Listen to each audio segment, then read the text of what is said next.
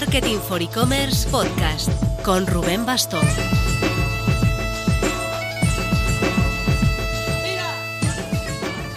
Hola marketers, el Next Payments de la semana pasada, check. El Women Forward 5, check. Tienes información en la web, pero no tenemos tiempo para mirar atrás.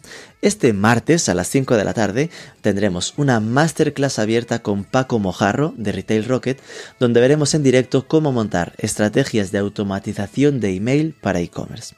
El miércoles organizamos dentro de la Marketing for E-Commerce Academy una sesión pro con SendCloud para hablar de cómo convertir las devoluciones de e-commerce en una ventaja competitiva.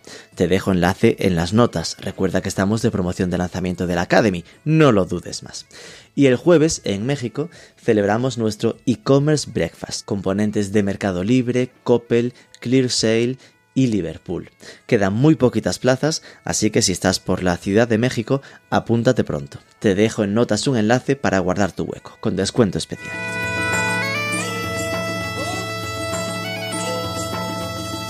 El sector de la alimentación vivió un antes y un después con la pandemia.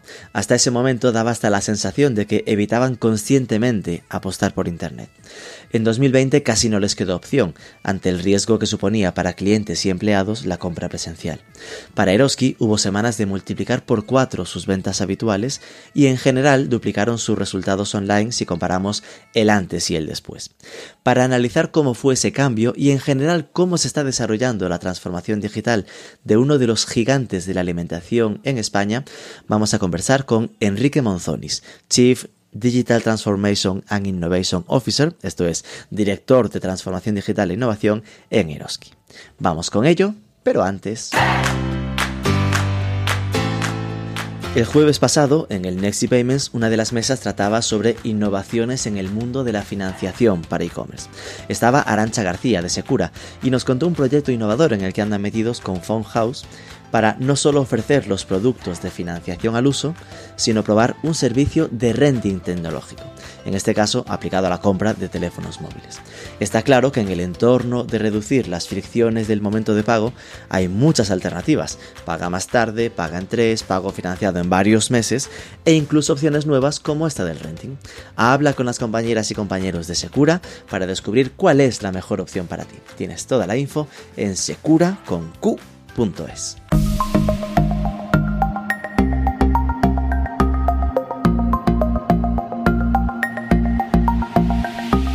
Enrique Monzonis, muy buenas. Muy buenas. El jefe de Digital Transformation and Innovation Officer, General Manager. Madre mía, menudo cargo. En, en, Eroski. Cuéntanos primero un poquito sobre ti, de cómo fue tu trayectoria hasta, hasta llegar a este proyecto. Muy bien. Pues no sé hasta dónde retrotraerme. A la etapa de los pañales entiendo que no. Voy un poco más Estabas tú en la Icastola, en el País Vasco. Eso es, eso es. No, no, voy a ir un poquito más adelante, pero a ver, decirte que este año cumplo 25 años trabajando en el mundo del retail, cumplo 48 y 25 ya en este apasionantemente, wow. apasionante mundo pero que mis intereses iniciales no tenían nada que ver con esto. ¿eh? De hecho, yo soy maestro de estudio, de formación, tuve intereses en las físicas también y tuve intereses también en la psicopedagogía y algo investigué por ahí, pero nada, me enganché al mundo este de retail a través de un proceso de selección de, del grupo Promodes, que entonces se operaba los supermercados Continente, y ahí empecé wow. mi, andadura, mi andadura en el retail, que fundamentalmente ha sido en el, en el, dominio alimentario, en el sector alimentario, pero he estado también en alguna cadena de perfumería. perfumería dentro del grupo, ¿no? Sí, sí, sí, sí. Así que, bueno, ¿cómo he ido llegando hasta aquí? Pues empecé en Promodes, en, en una tienda, pues como solíamos empezar muchos, aprendiendo desde, desde la base, ¿no? En una tienda de jefe de sección en formación y luego progresivamente, pues, pues, pues eh, aprendiendo del negocio, ¿no? Pues en la tienda primero, luego en aprovisionamiento, logística, eh, hecho de comercial, hecho de jefe de ventas, de director de ventas, hecho de director general en una empresa, eh, de, de perfumería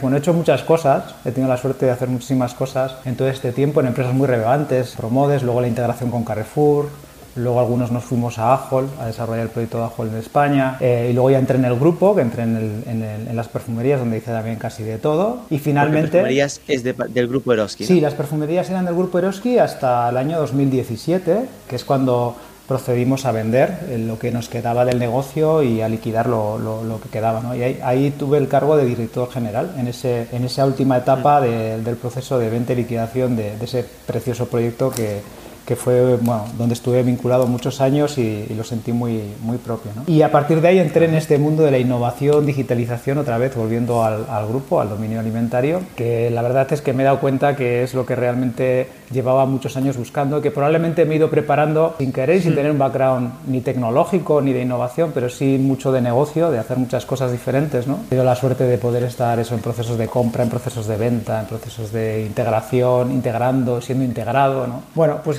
súper interesante, súper interesante. Entonces aprende mucho de eso, de tecnología un poco menos, pero bueno, al final te vas dando cuenta, ¿no? Que, que o por lo menos así lo, interpreto, ¿no? Que la gente del negocio podemos tener, o la gente que tenemos ese bagaje de negocio, podemos eh, ser válidos, ¿no? Para, para, puestos que están intentando hacer transformación o innovación, ¿no? Y aprovechar las herramientas y las capacidades tecnológicas para aplicarlas al negocio. Y yo creo que esa es un poco mi trayectoria. Es interesante porque probablemente visto desde fuera, encajas más con lo que suele ser un perfil a transformar que al transformador, ¿no? Porque experiencia en tienda, en continente, mm. ¿no? En lo que era continente allá por el 2000, es decir, que eras, no eras carne nativa digital, ¿no? Era el que estaba en tienda. Yo llegué a hacer pedidos en teléfono y por fax, ¿eh?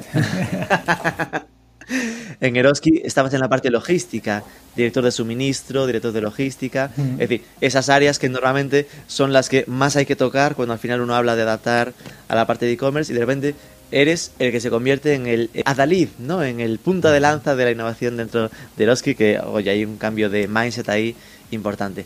Bueno, por poner en contexto, entiendo que poca gente habrá que no conozca Eroski, es igual si nos escuchan desde, desde LATAM, ¿no?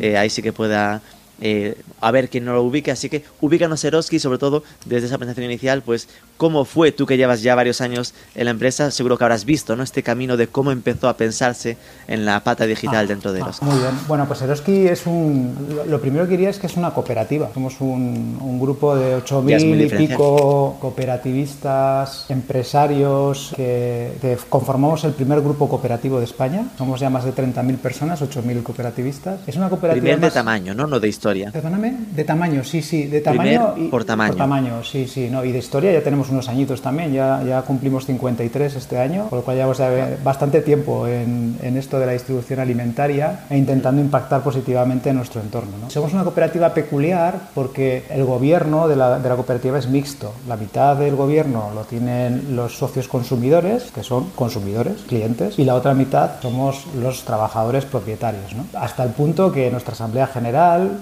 que es nuestro máximo órgano de gobierno, o nuestro consejo rector, pues la mitad son eh, socios consumidores, la otra mitad somos trabajadores. Una cosa bastante eh, peculiar y, de bastante interés, ¿no? porque conforma bastante de lo que somos. ¿no? Cuando a veces hablamos del clientecentrismo, ¿no? o quién mejor que hablar de clientecentrismo de quien tiene a los consumidores en su consejo de administración. Nuestro consejo rector, nuestra presidenta, del Consejo Rector es una consumidora, Leire Muguerza. ¿no? Así que, bueno, conforma mucho, ¿no? Dice mucho. Entonces, bueno, somos un grupo de distribución, tenemos más de 1.600 tiendas, facturamos más de 5.000 millones, 30.000 personas aproximadamente, multiformato, multienseña, multicanal, ocho páginas web, eh, no sé cuántas enseñas tenemos, sobre todo dominio alimentario, que operamos mucho del negocio nosotros directamente y otros en alianza con otros eh, socios, ¿no? Por ejemplo, en la parte de Cataluña eh, y Baleares o, o en Galicia operamos junto a otros a otros socios. Y yo creo que eso es lo fundamental de lo que Eroski es, una forma particular de hacer negocio, de repartir la riqueza, de intentar impactar positivamente en nuestro entorno a través de hacer distribución alimentaria. Yo creo que es una de las sellas de identidad que podemos tener. Y a nivel comercial, pues intentamos ser una tienda atractiva, pues donde haya mucha capacidad de elección, una propuesta de valor, no de precio, no fundamentalmente de precio, aunque obviamente trabajamos bien los ejes de, de ahorro, pero donde, bueno, fundamentalmente buscamos que haya unos frescos súper eh, atractivos, donde haya mucha capacidad de elección por otro lado, como decíamos, ¿no? tiendas atractivas, modernas, con muchos canales, con muchas funcionalidades, con muchas opciones diferentes de poder llegar a nosotros. ¿no? Siempre decimos que intentamos ser el Eroski que necesita cada cliente en cada momento de, su vida. Y yo creo que eso es, de, las cosas que más, eh, trasladaría. Y por último, la, parte más relacional, ¿no? personas que eh, tratan con personas, que hacen... Eh, bueno, conversan con personas que, que hacen negocio juntas ¿no? con, con, los clientes. ¿no? Y hay pues los programas de personalización que seguro que iremos entrando poco a poco, el club de fidelización con más de 6 millones de clientes, todas estas cosas que iremos seguramente eh, hablando paulatinamente. Y a la segunda pregunta sobre, bueno, y esto de la digitalización, claro, pues, pues yo creo que no hay un hito de... Y empezamos así, claro, nosotros hemos ido implementando tecnología y capacidades digitales antes de que existiera la palabra transformación digital o lo digital, cuando se hablaba de tecnología o, o de informática, ¿no? o de, de ordenador y las eh, pistolas. Como te decía, yo empecé haciendo pedidos de las pollo. TIC, Sí, ¿no? las TIC, eso es, eso es. Que también están dentro de mi responsabilidad más recientemente, cual es apasionante. una eh, la verdad que fu- soy, soy muy afortunado, tengo un equipazo eh, buenísimo. Como decía, yo vengo del negocio, eh, no tengo background ni de innovación ni tecnológico, pero tengo unos equipazos, tenemos unos equipazos en los que brutales, que son los que realmente saben mucho de esto y a los que tenemos algunas ideas locas a veces, pues nos ayudan a aterrizarlas y a hacerlas realidad, ¿no? que es, es- es lo guay. ¿no? Bueno, pues eso, nosotros hemos ido implementando tecnología y todas las capacidades que han ido eh, surgiendo con esa visión siempre de qué necesita el cliente y cómo podemos aportárselo a través de las herramientas que tenemos a nuestra disposición. ¿no? Eh, por supuesto, el trato personal y lo que podemos hacer de forma directa, pero también a través de, las tecnologías. ¿no? Y todo lo que ha ido ayudando a hacer nuestros procesos más eficientes o a poder satisfacer mejor necesidades, pues lo hemos ido implementando.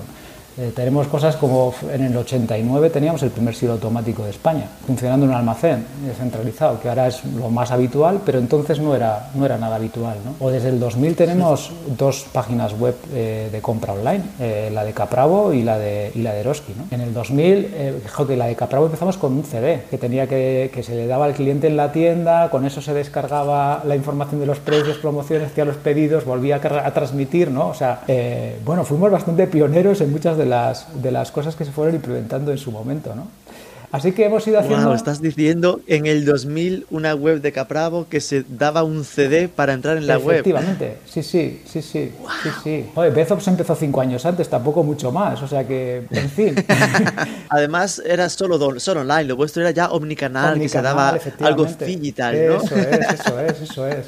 O sea que fíjate. Mucho más ¿no? innovador. Sí, sí. eh, Bueno, hemos ido implementando, yo creo que no, no ha habido un antes y un después en esto. Ha sido a medida que siempre teniendo claro esa, esa doble vertiente, ¿no? Oye, esto, ¿cómo nos puede ayudar en nuestra cadena de valor para ser más competitivos, para ser más eficientes, para poder trasladar una propuesta de valor más, más económica al cliente? Y por otro lado, ¿cómo podemos incorporar funcionalidades, soluciones, servicios al cliente? Y eso ha sido lo que siempre nos ha guiado a la hora de elegir y poner en marcha tecnologías. Cuando hemos tenido más recursos, más capacidad, pues igual hemos sido más atrevidos y en otros casos, pues igual hemos sido más smart, ¿no? A la hora de elegir eh, dónde invertíamos. Pero siempre nos ha, siempre nos ha acompañado, ¿no? Y bueno, pues así ha sido un poco nuestra, nuestra, nuestra en lo digital. Has dicho ocho webs, eso me ha dejado un poco loco. Entiendo que, obvio, una será eroski.es. ¿Cuáles Sí, son las otras tenemos- siete? Si no son siete, pero Capravo, ¿por qué tantas? Tenemos, Ah, tenemos vale, de vale, las viajes, de Cataluña. Sí, tenemos de viajes también, porque tenemos un negocio de viajes, tenemos de, eh, una- un negocio de, de ocio deporte que tiene también dos enseñas, que tiene también sus dos páginas de e-commerce que son diferentes, con propuestas de valor diferentes. Bueno, eso va complejizando y enriqueciendo la propuesta de valor que tenemos, sí, sí, sí. Y esto entiendo que no depende de ti, sino que tendrá equipos de e-commerce que lo Sí, gestionan directamente claro, cada uno. en- en- de, de mí dependen pocas cosas, la verdad. Digamos que, eres un, un electrón libre por la organización. Hombre, no sé si tanto así, tanto como un radical libre, ¿no? Al final, eh, eh, hacía el otro día las cuentas, digo, jo, ¿cuánta gente trabajamos en todo esto, ¿no? De la tecnología, la, la innovación, la digitalización. Pues somos más de 500 personas en, en Eroski. Si sumamos todos los que estamos en este mundo, ¿no? Sin contar pickers, ni preparadores, ni gentes de plataformas. ¿eh? Es fundamentalmente gente que está en la tecnología, en la innovación, marketing digital, en, en todo este mundo. Somos más de 500 personas entre internos y externos que operamos todo esto. ¿no? Eh, y lógicamente no están todas en un departamento, están dispersas por toda la organización. De hecho, hace muchos años ya decidimos que mm, trabajar en, en un modo distribuido. ¿no? Eh, las áreas de negocio, o sea, hay, hay un hub o hay roles como el mío, ¿no? que, que nuestra responsabilidad es asegurar que hay una estrategia, que definimos una hoja de ruta, que lo que estamos haciendo encaja bien con la estrategia general de la casa, que estamos entendiendo bien por dónde van los tiros a futuro, somos capaces de intentar desgranar el, el grano de la paja, ¿no? de todas las posibilidades que pueden llegar a venir. ¿no? A partir de ahí fijar estrategias, fijar hojas de rutas, validarlas con los negocios, pero luego son los negocios los que van desarrollando ¿no? eh, y tienen autonomía, tienen capacidad de hacer. Nosotros la llevamos a que se vayan coordinando las acciones, a liberar recursos, a trabajar mindset también, a trabajar habilitadores, eh, que generalmente esos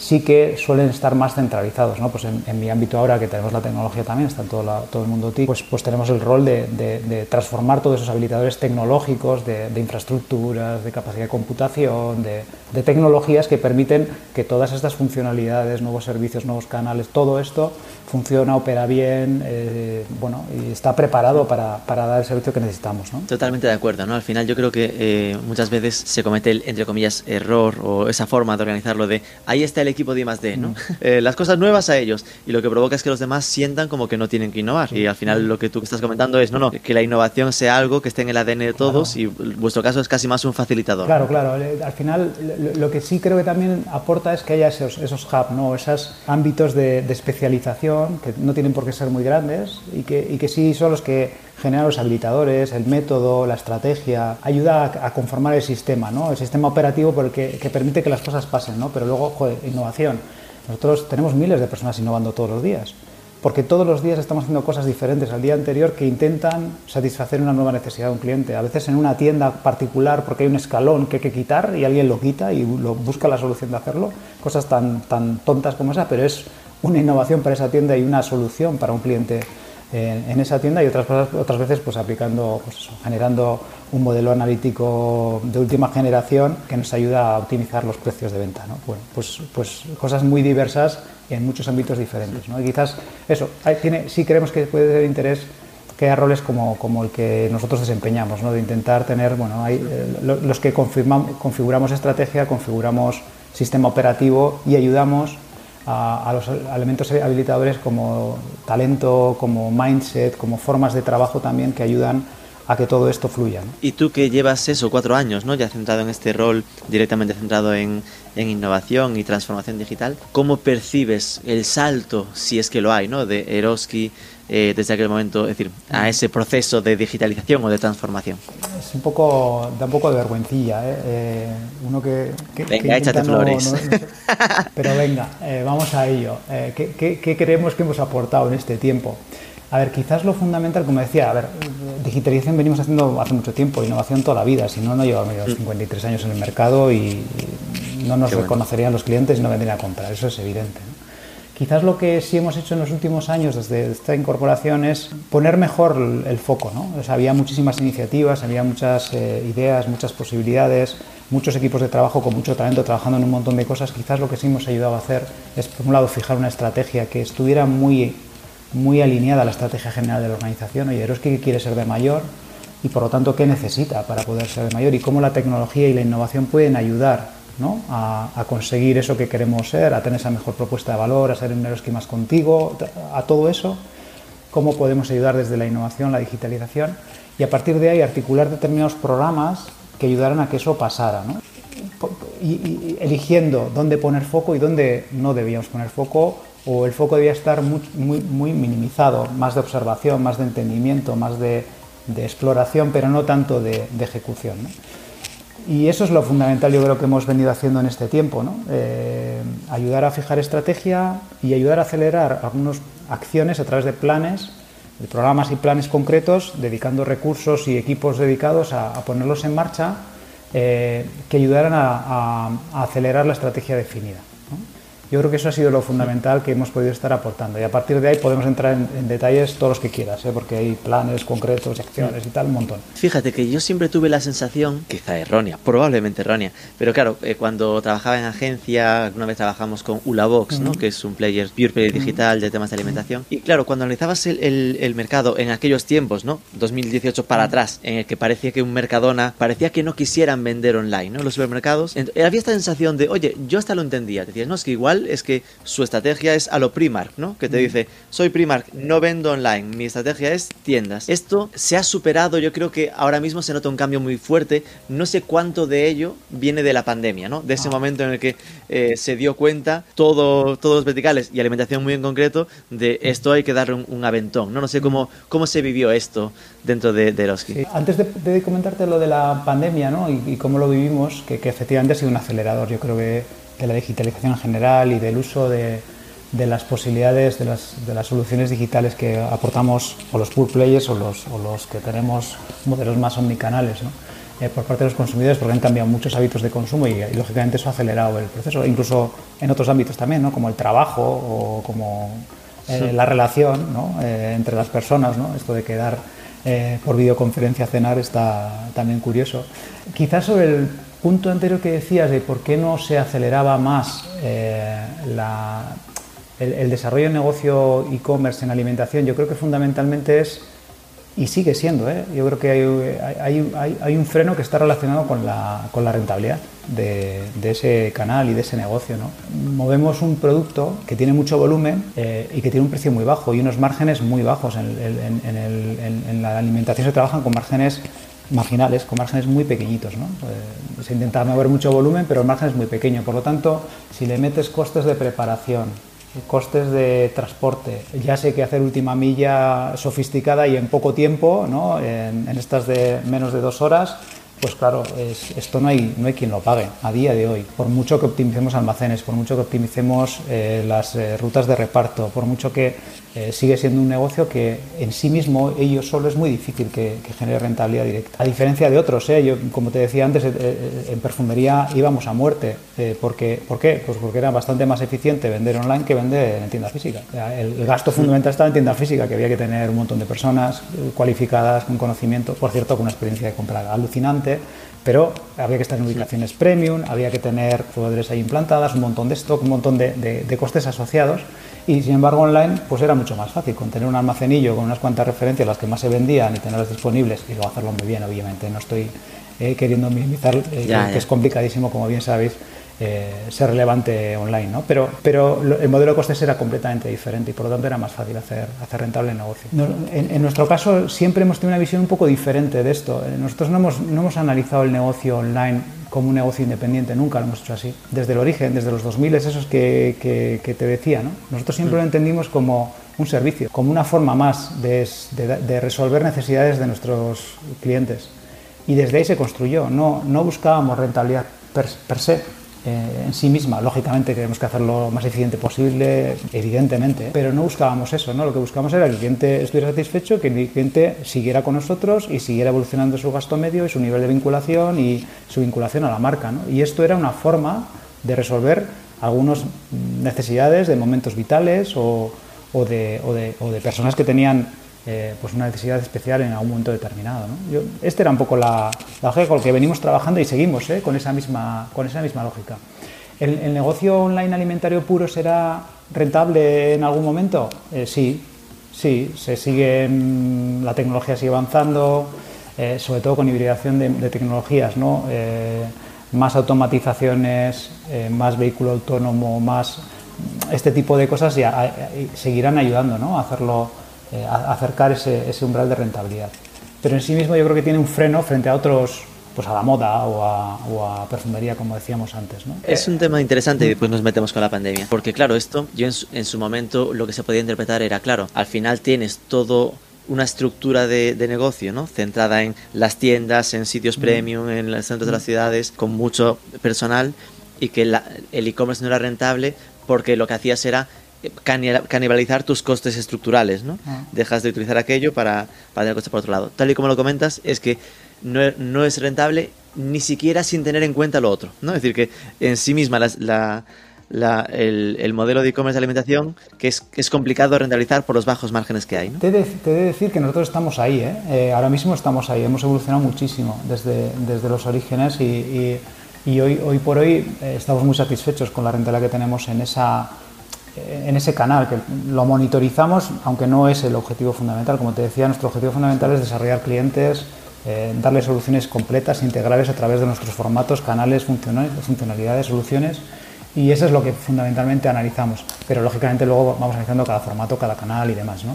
Y hoy no estamos insatisfechos de cómo, de cómo está yendo. Pero efectivamente, bueno, es, de sentido común. Si analizas lo que, lo que hay que hacer para conseguir llegar un pedido de una cesta de 30 euros a, un hogar, pues eh, tiene que haber alguien que vaya a recoger, eh, hacerle la compra, ¿no? Eh, además de todos los costes que hay ya implícitos, supongamos que estamos en una tienda, en una tienda cercana, pues además de los costes implícitos de tener una tienda, de tener stock allí, de, todo lo que tienen los costes habituales de la tienda, tienes que además sumarle, pues eso, preparar el pedido, hacer una última milla, que luego el cliente esté a la hora que hemos dicho que tiene que estar, en fin, eh, que no haya una devolución, bueno, pues todo lo que, lo que, lo que perfectamente conoces, ¿no? Y además estar posicionado y además, bueno, tiene un modelo de costes muy complejo, la verdad. Y eso, la forma de conseguir convertirlo en rentable, porque claro, tú dices, oye, el objetivo no es el negocio en sí mismo, pero al final, si, si se pierde dinero, pues en la práctica es lo, lo, que acaba pasando es que priorizarás mucho más la tienda porque uno no quiere tener un saco sin fondo, sobre todo si lo que provoca es que la gente se acomode y cada vez pida más online y te haga perder dinero en cada venta, ¿no? Es decir, cae de cajón de que como mínimo lo que se buscará es no perder y, ganarle dinero en lo posible, porque si no, lo que querrás es que, no compre por ahí.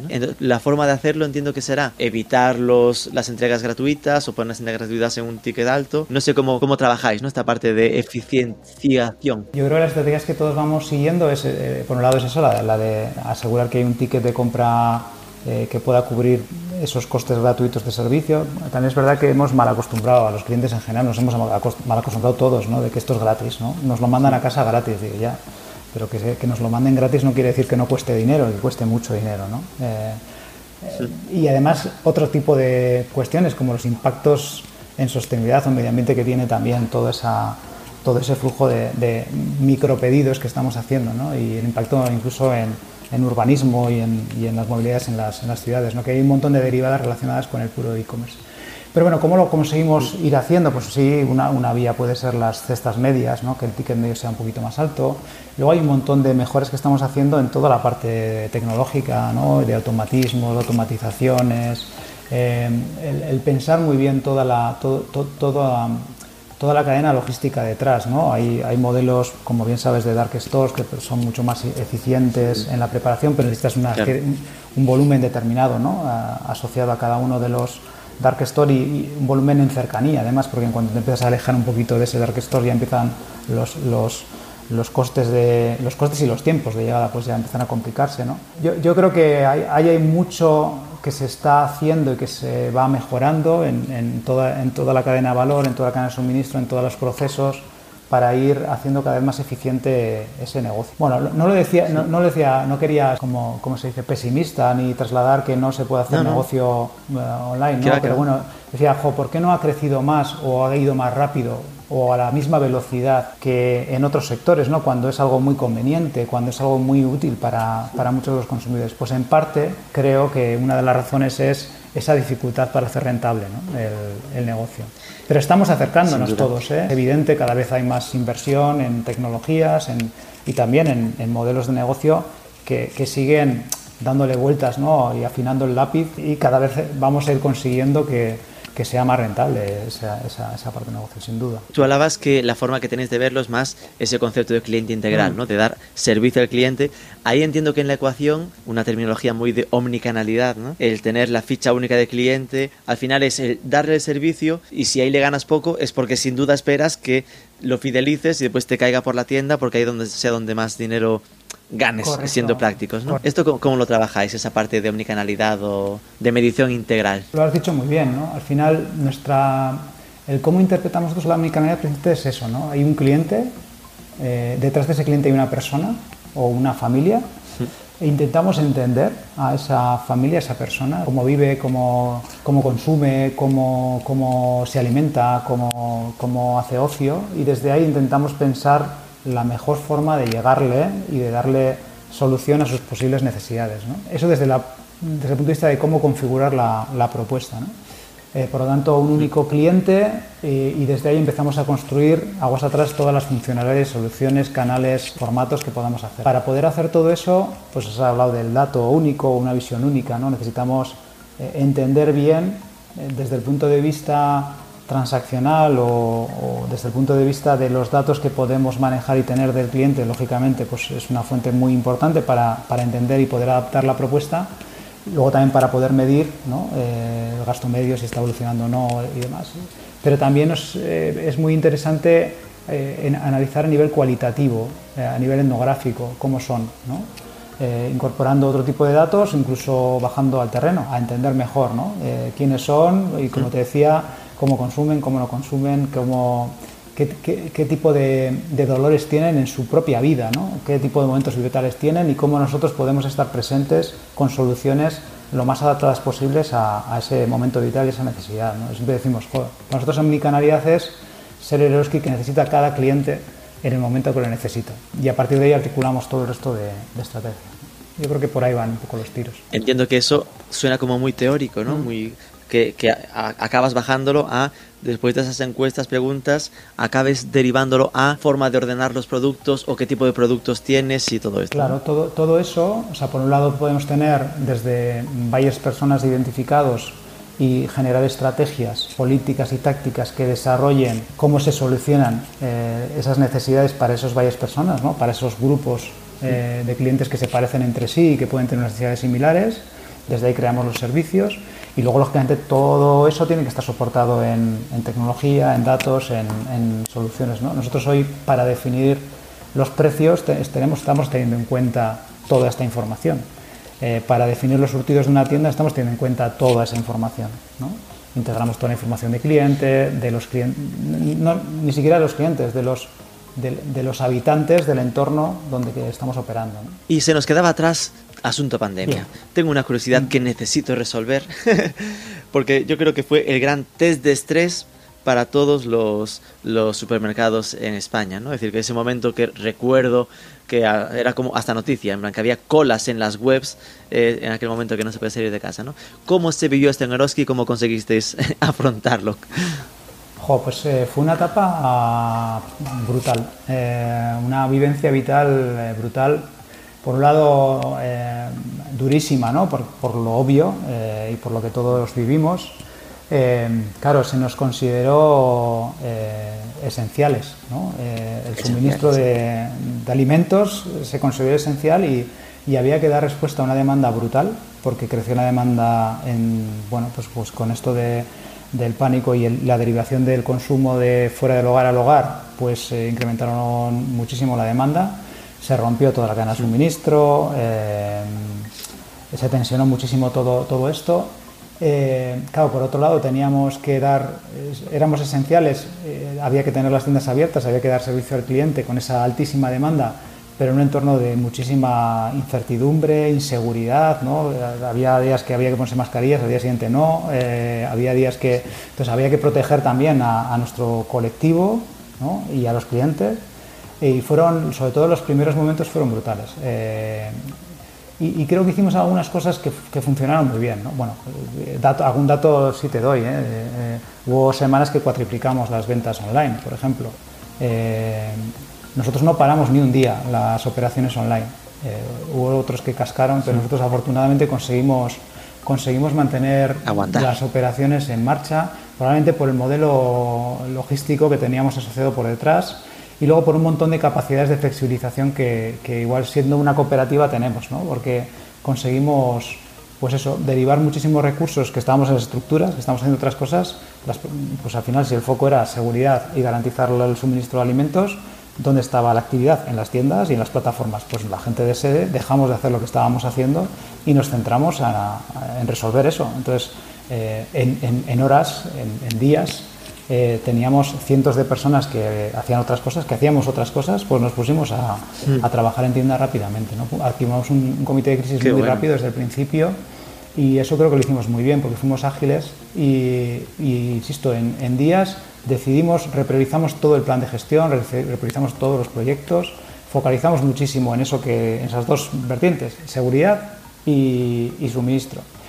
Y todo el resto de cosas no eran esenciales y por lo tanto se dejaban de hacer y los equipos que estábamos haciendo otras cosas nos centrábamos en hacer eso, en, garantizar seguridad por un lado y, y suministro. suministro era ir a las tiendas a reponer por la mañana, luego hacer los picking, la preparación de los pedidos online y luego echabas un cable si sabías algo, pues no sé, a mí me tocó hasta, hasta trabajar haciendo un modelado eh, para, para, tener más visibilidad a cadena de suministro y, y, cómo estaba entrando la mercancía, qué necesidades teníamos y que los gestores de compras y los de logística pues pudieran pudieran eh, bueno, tener mejor visibilidad y acertar mejor en las decisiones que iban tomando para intentar dar cobertura ¿no? a, las necesidades de tienda. Así que sí, eh, muchísima, muchísima tensión, muchísimo trabajo Y por otro lado también eh, muchísimo nervio y preocupación porque estábamos allí, pues eso, todo nuestro colectivo enfrentándose a, toda esta vorágine que te digo y además con la incertidumbre de, jolín, eh, ¿nos vamos a contagiar o, o, qué nos va a pasar? ¿no? Y con familiares afectados y demás.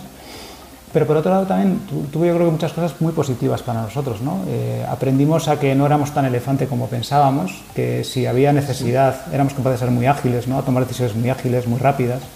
Eh, ya te digo, movilizamos cientos de personas de sedes a tiendas en, días. Eh, eso, si nos lo dices dos semanas antes sin saber qué iba a pasar, eso nos hubiera costado imaginárnoslo, ¿no?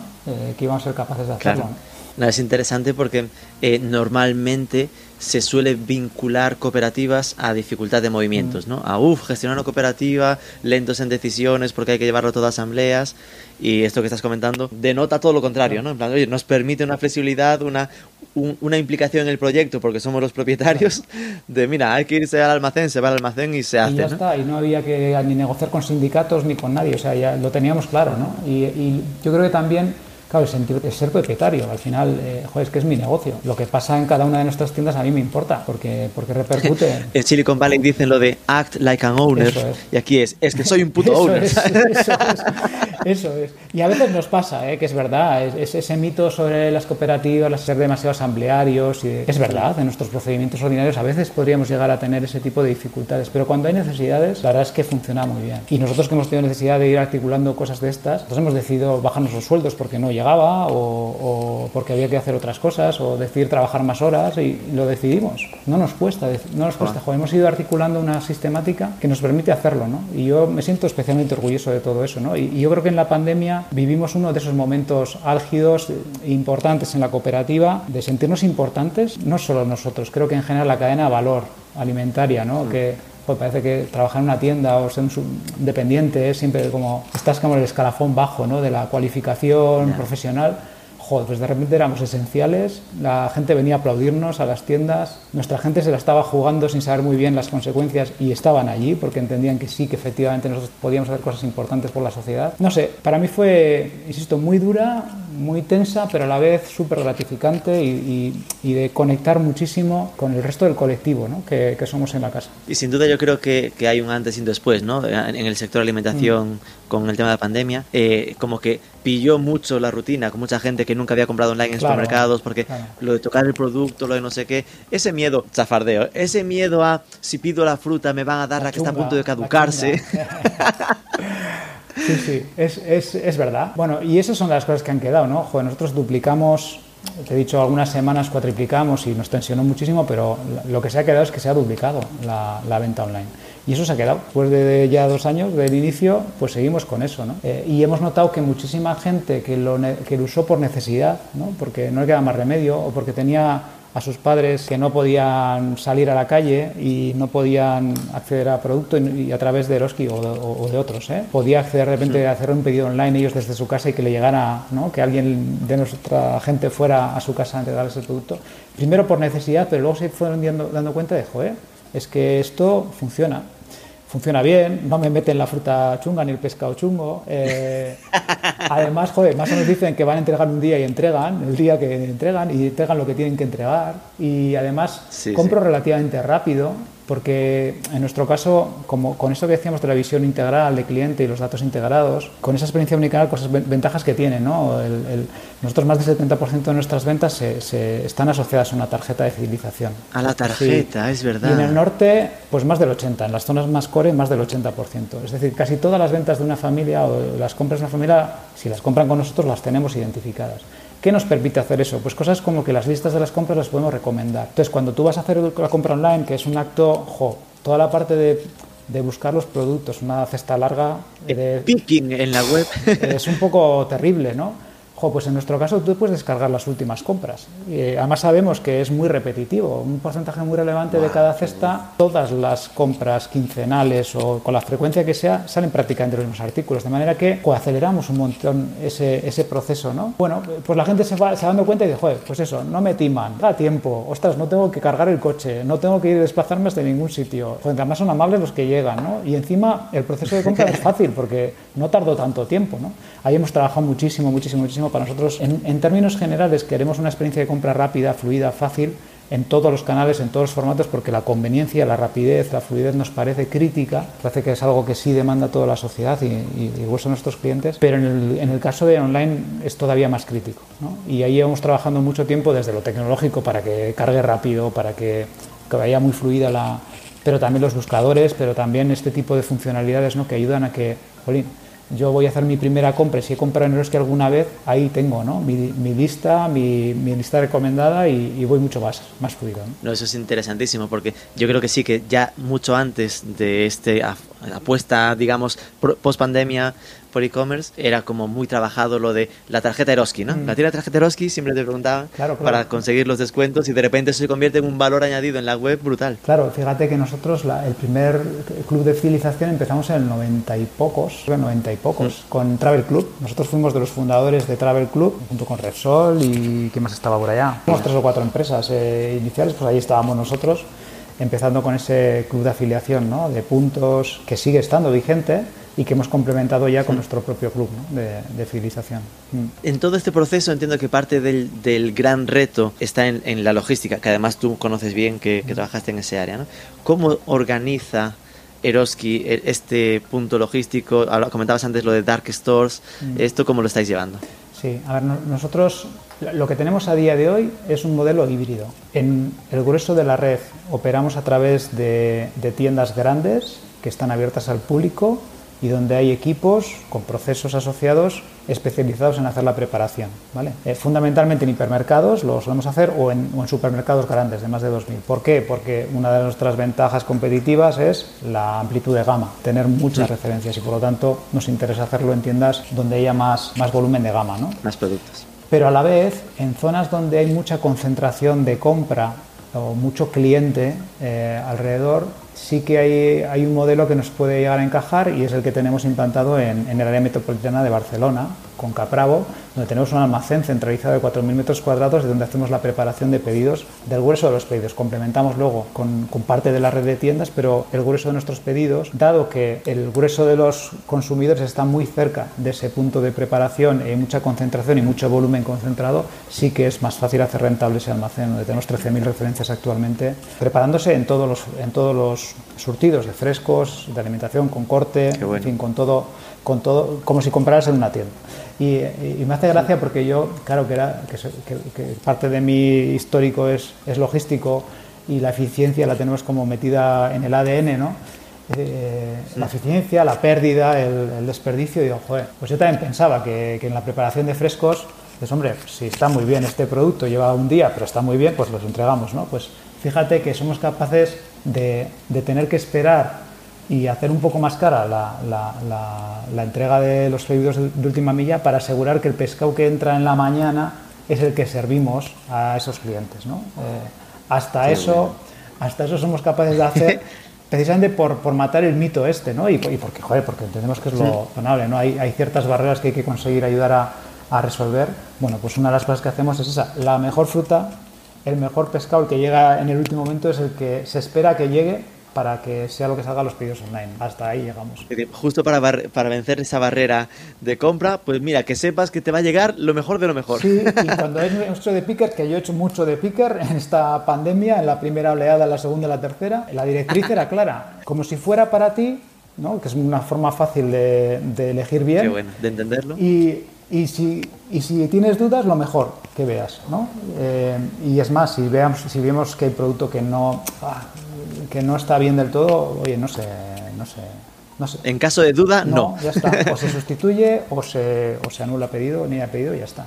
Has comentado antes como que se duplicó el volumen de ventas sí. post pandemia versus prepandemia, mm. eso ya es un datazo. Entiendo que a nivel global del negocio, porcentualmente sigue siendo algo pequeño. Es decir, si, si muchas veces en otros sectores se habla de el, el objetivo del 20%, moda y tal, aquí igual está 5% como mucho con suerte, ¿no?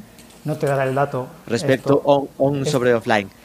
Esto no lo compartimos, está bien preguntarlo, pero no solemos compartir el dato concreto. Pero efectivamente la mayor parte de las ventas se sigue produciendo offline. Aunque es súper interesante que con esta visión omnicanal, más del de 40% de nuestros clientes activos son digitales y tienen relación digital con nosotros, aunque luego la venta online sea muy pequeña. ¿no? Nosotros un cliente digital es un cliente que se relaciona con nosotros por medios digitales, algún, alguno de los medios que tenemos disponibles. ¿no?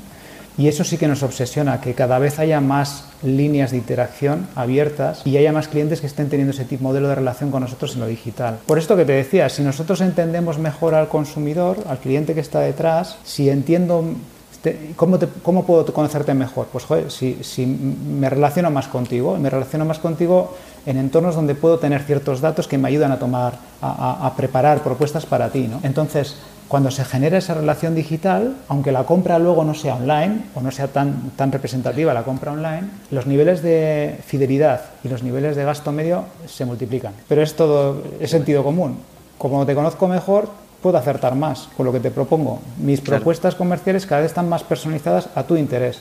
Cuando yo te mando una comunicación, lo hago en el canal que para ti es más afín en el momento que para ti es más afín, con el lenguaje, el mensaje, el contenido que para ti es más interesante. ¿no?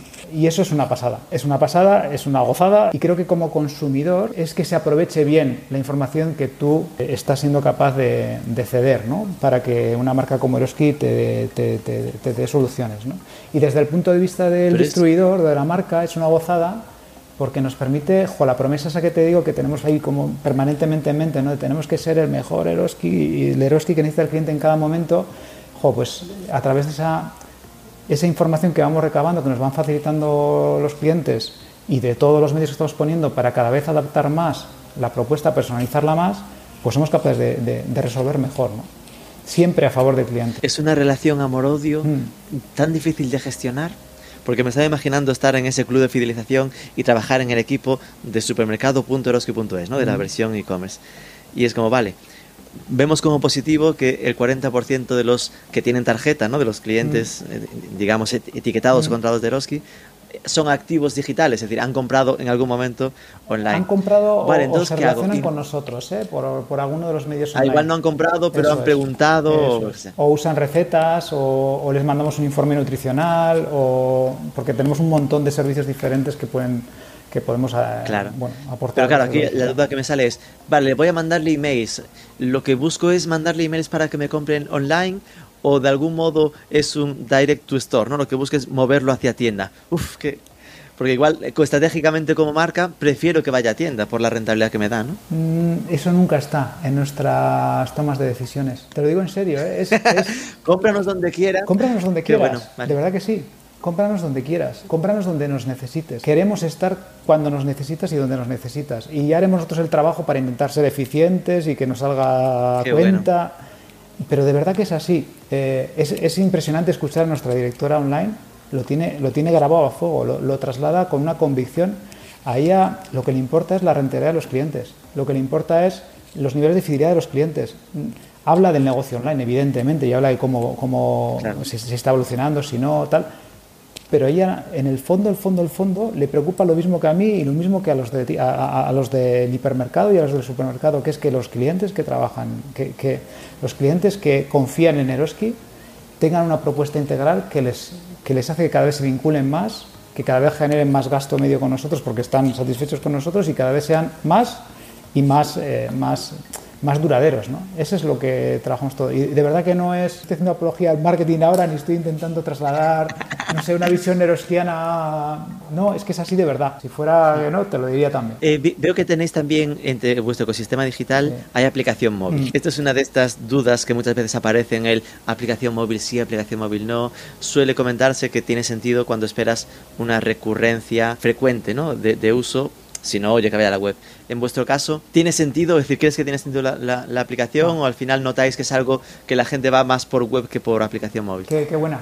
Bueno, lo primero aclarar que para nuestra aplicación no es de compra. Es, un, ah, es una herramienta relacional y una asistencia al proceso de relación con la marca. Así es como la concebimos, ¿vale? Por lo tanto, tienes posibilidades de la app a irte a la, a la web responsive y comprar, pero, pero realmente la app no está pensada como una herramienta de venta. Como transaccional. está pensada como una herramienta de relación, una herramienta que te facilite la conexión con la marca y con las funcionalidades, servicios y soluciones que tiene la marca. Y cada vez más se está convirtiendo en un asistente para tu compra.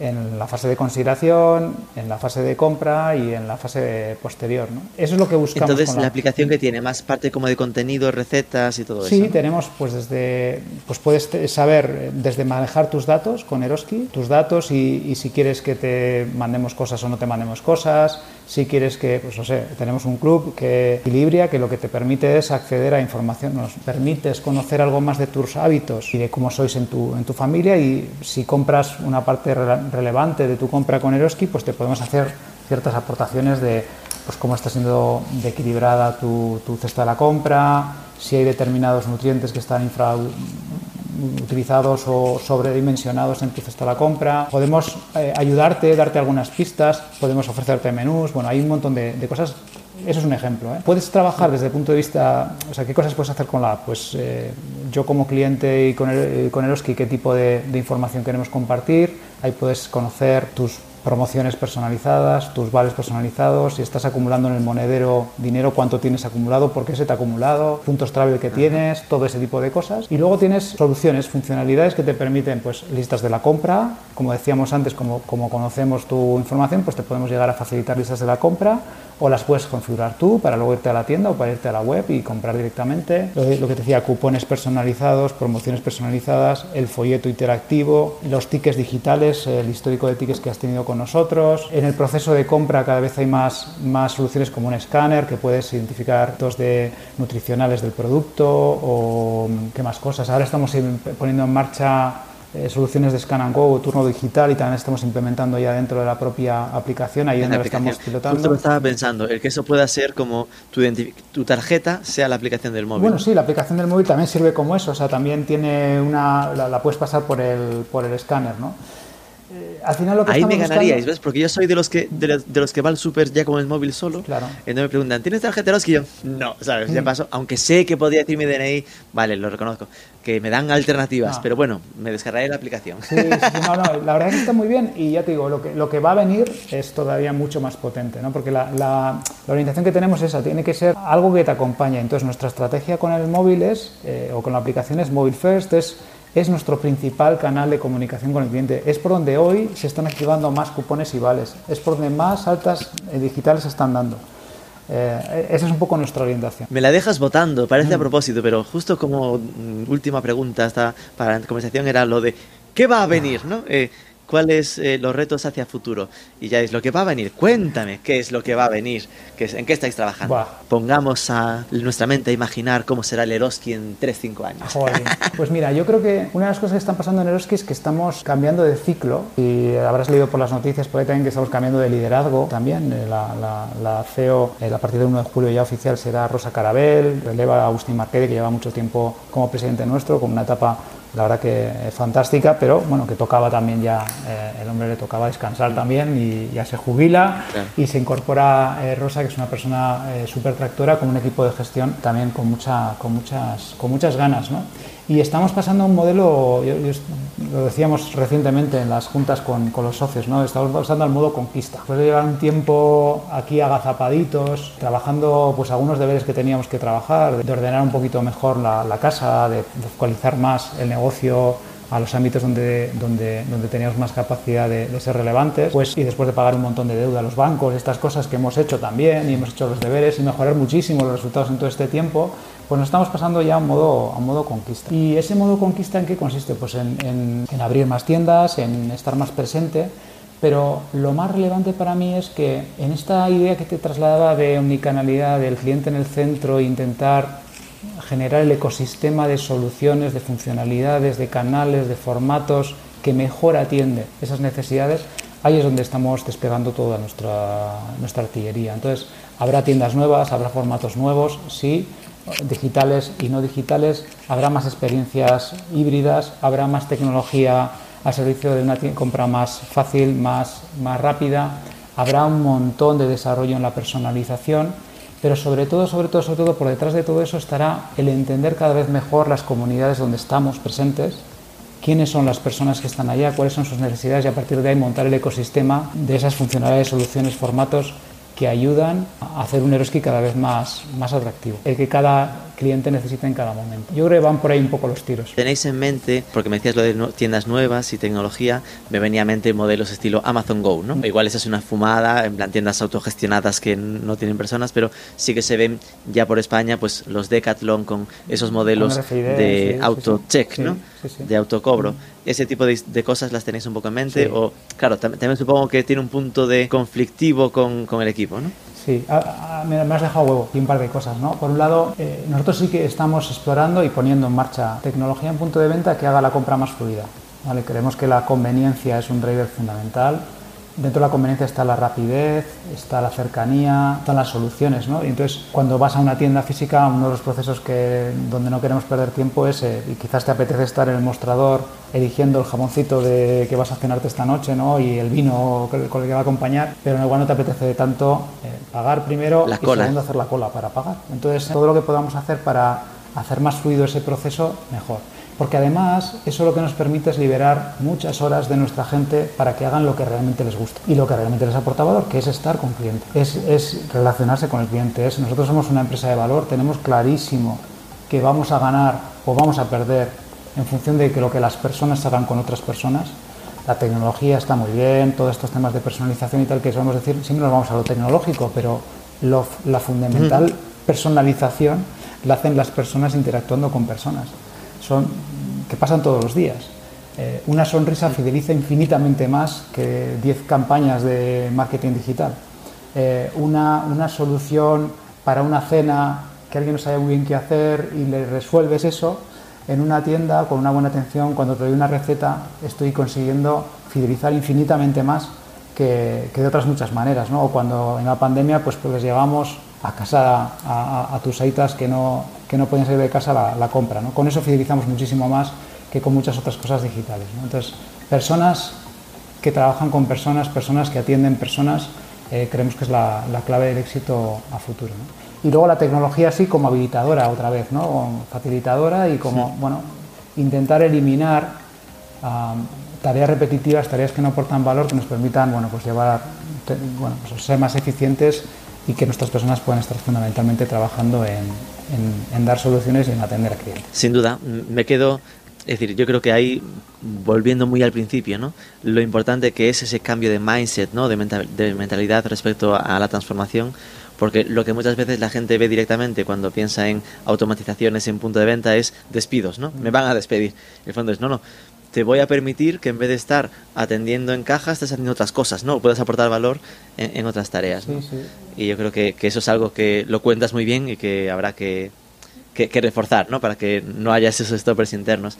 Y de, conclusión, la frase preciosa de una sonrisa fideliza más que 10 campañas digitales, que me parece ya una buena culminación. Enrique Monzonis, de verdad, muchísimas gracias por contarnos todo, todo esto sobre cómo funciona Eroski por dentro y todo cómo planteáis vuestra transformación, transformación más que transformación digital. Y nada, mucha suerte en este, en este nuevo modo conquista de Eroski. un abrazo. Muchísimas gracias por la invitación y ha sido un verdadero placer.